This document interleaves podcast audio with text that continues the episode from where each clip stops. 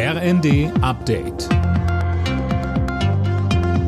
Stündlich neu. Auf den Punkt informiert. Ich bin Mia Hehn. Guten Abend. Zwei Tage vor der entscheidenden Bundesratssitzung ist der Streit ums Bürgergeld weiter festgefahren. Und CDU-Chef Merz hat jetzt nochmal klargestellt, dass er wenig Raum für Kompromisse sieht. Anne Brauer. Das Bürgergeld als die Sozialstaatsreform der Ampel soll zum Jahreswechsel das Hartz-IV-System ablösen, wenn die Länderkammer zustimmt. Und das ist alles andere als sicher wegen des Widerstands der Union. CDU-Chef Merz spricht in der Welt am Sonntag von einem Paradigmenwechsel, den er ablehnt. Er meint, das Bürgergeld sei der Weg in ein bedingungsloses Grundeinkommen. Ob aber tatsächlich alle Länder, in denen die Union mitregiert, übermorgen gegen das Bürgergeld stimmen, da legt sich Merz nicht fest.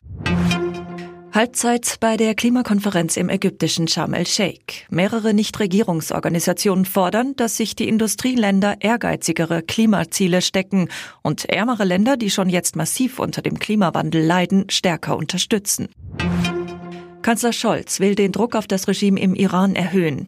Die Führung in Teheran geht seit Wochen brutal gegen die Massenproteste dort vor.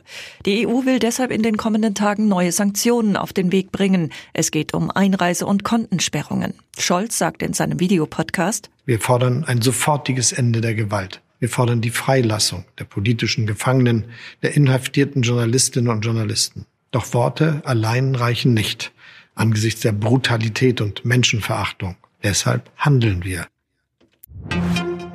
RB Leipzig setzt seinen Aufwärtstrend in der Fußball-Bundesliga weiter fort. Nach einem 2 zu 1 beim SV Werder Bremen rücken die Leipziger vorerst auf Tabellenplatz 2.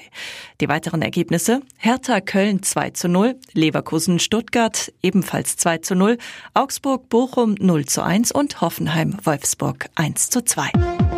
Alle Nachrichten auf rnd.de